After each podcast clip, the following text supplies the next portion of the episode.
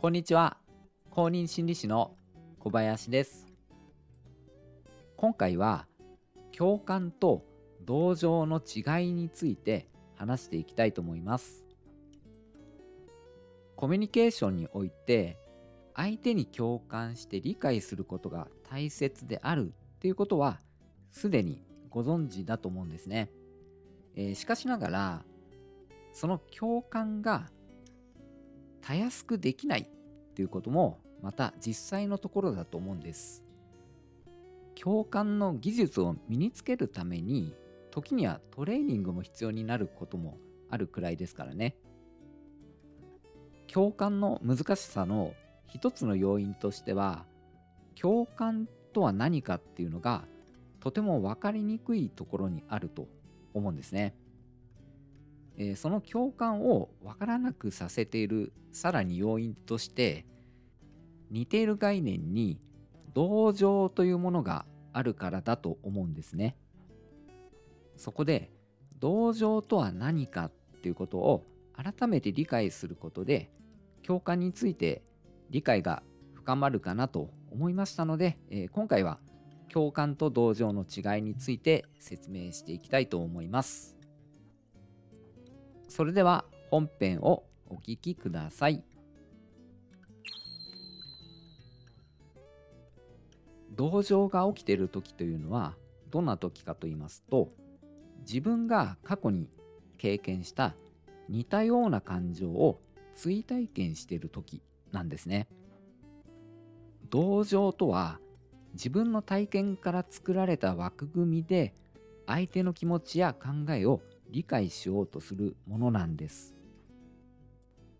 相手はこのような思いをしているだろうという感じで自分のフィルターで推測しているんです。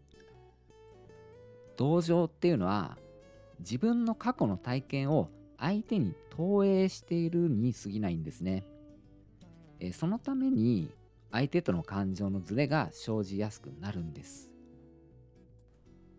ちょっと例を出しますね。昔見たテレビ番組でいじめを受けた側の生徒たちと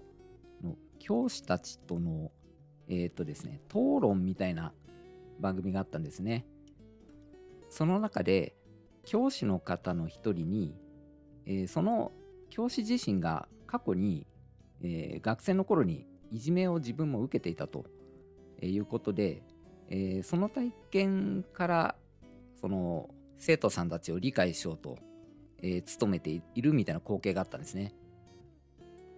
ただどうも生徒さん側としてはいまいち理解されてるっていう感じではなかったんですよね。それって多分こういうことだと思うんですよね。えー、その教師自身がいじめを受けていた過去の辛い感情を、えー、そこで追体験してそれを目の前の生徒さんたちに投影していたんだと思うんですね。生徒の気持ちはよくわかると。なぜなら自分も過去に同じ辛い体験をしたからだと。えー、そう思って、えー、自分の感情を生徒に重ねて理解しようとして、えー、あたかも過去の自分にするように生徒さんたちにアドバイスをしていたんですね。えー、しかしながらですね、その教師の方と生徒さんたちっていうのは当然異なる存在ですから感じ方も異なれば、えー、それぞれが受けたいじめの状況も異なるわけですよね。えー、それでどこか響かなかったそんな感じだったんですね。えー、この場合も教師のえ、生徒への同情がもしかして生じていたのかもしれないですね。はい、えー、同情について話してきましたけれども、それでは一方で共感って何かという話ですね。えー、共感というのは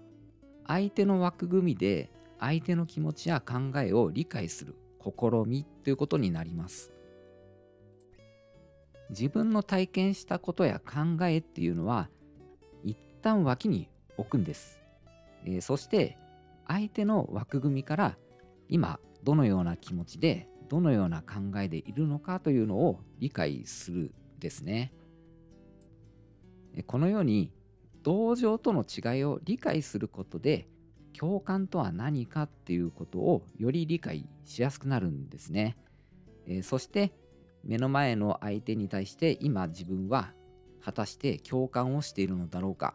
え、それとも同情をしているのだろうかということを意識するんですね。えー、少し話がそれるかもしれないんですけれども同情との関連で思うことがありましてそれはあの子離れしない親の心理ですね。これちょっと説明していきたいと思うんですね。子供が大人に近づくにつれて親は子離れしていかなければいけませんよね。それは子供の自立のためということですね。それなのに子離れできない親がいるわけです。親からすると子供は未熟であって親から離れると困るっていうふうに思ってるんですね。親から離れるとこの子は寂しい思いをするからっていうふうに思ってるんですね。ところがですよあの子供が寂しい思いをするっていうのは実のところ親自身が感じている寂しさの投影っていうことがあるんですよね。えこれは親の枠組みで想像している子供の寂しさでしかないんですね。えー、このような親子関係で往々にしてあることなんですけれどもいつもべったりしているのにもかかわらず子供側としては親は自分のことを分かってくれないっていうふうに思っていること多いんですよね。それはどうしてかっていうと親は子供のことを見ているのではなくて親自身の心を見ているのだからってことなんですね。これ子供のことをいつも思っている親御さんの側としてはちょっと辛い話ですよね。ですのでここでも同情ではなくて共感の方が必要なんだと思うんです。子供の枠組みで気持ちや考えを理解しようとする試みがあのとても大切になるのかなと思います。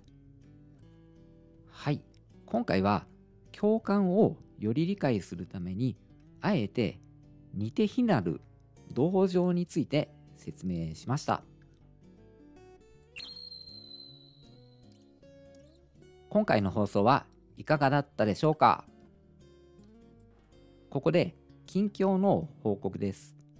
えー、僕、小林があの個人でもカウンセリングを始めました。ということなんですけれども、前々からやろうやろうっていうふうに思っていたんですけれども、えー、ようやく始めました、えー、形としてはオンラインでのカウンセリングになります。えー、現在僕は東京にいるんですけれども、あのどちらにお住まいの方でもできるようにオンラインという形を取らせていただきます。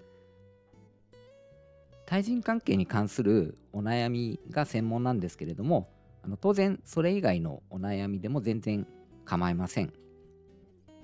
えー、っとですね、カウンセリング、どんな感じかというと、傾聴ベースのカウンセリングもできますし、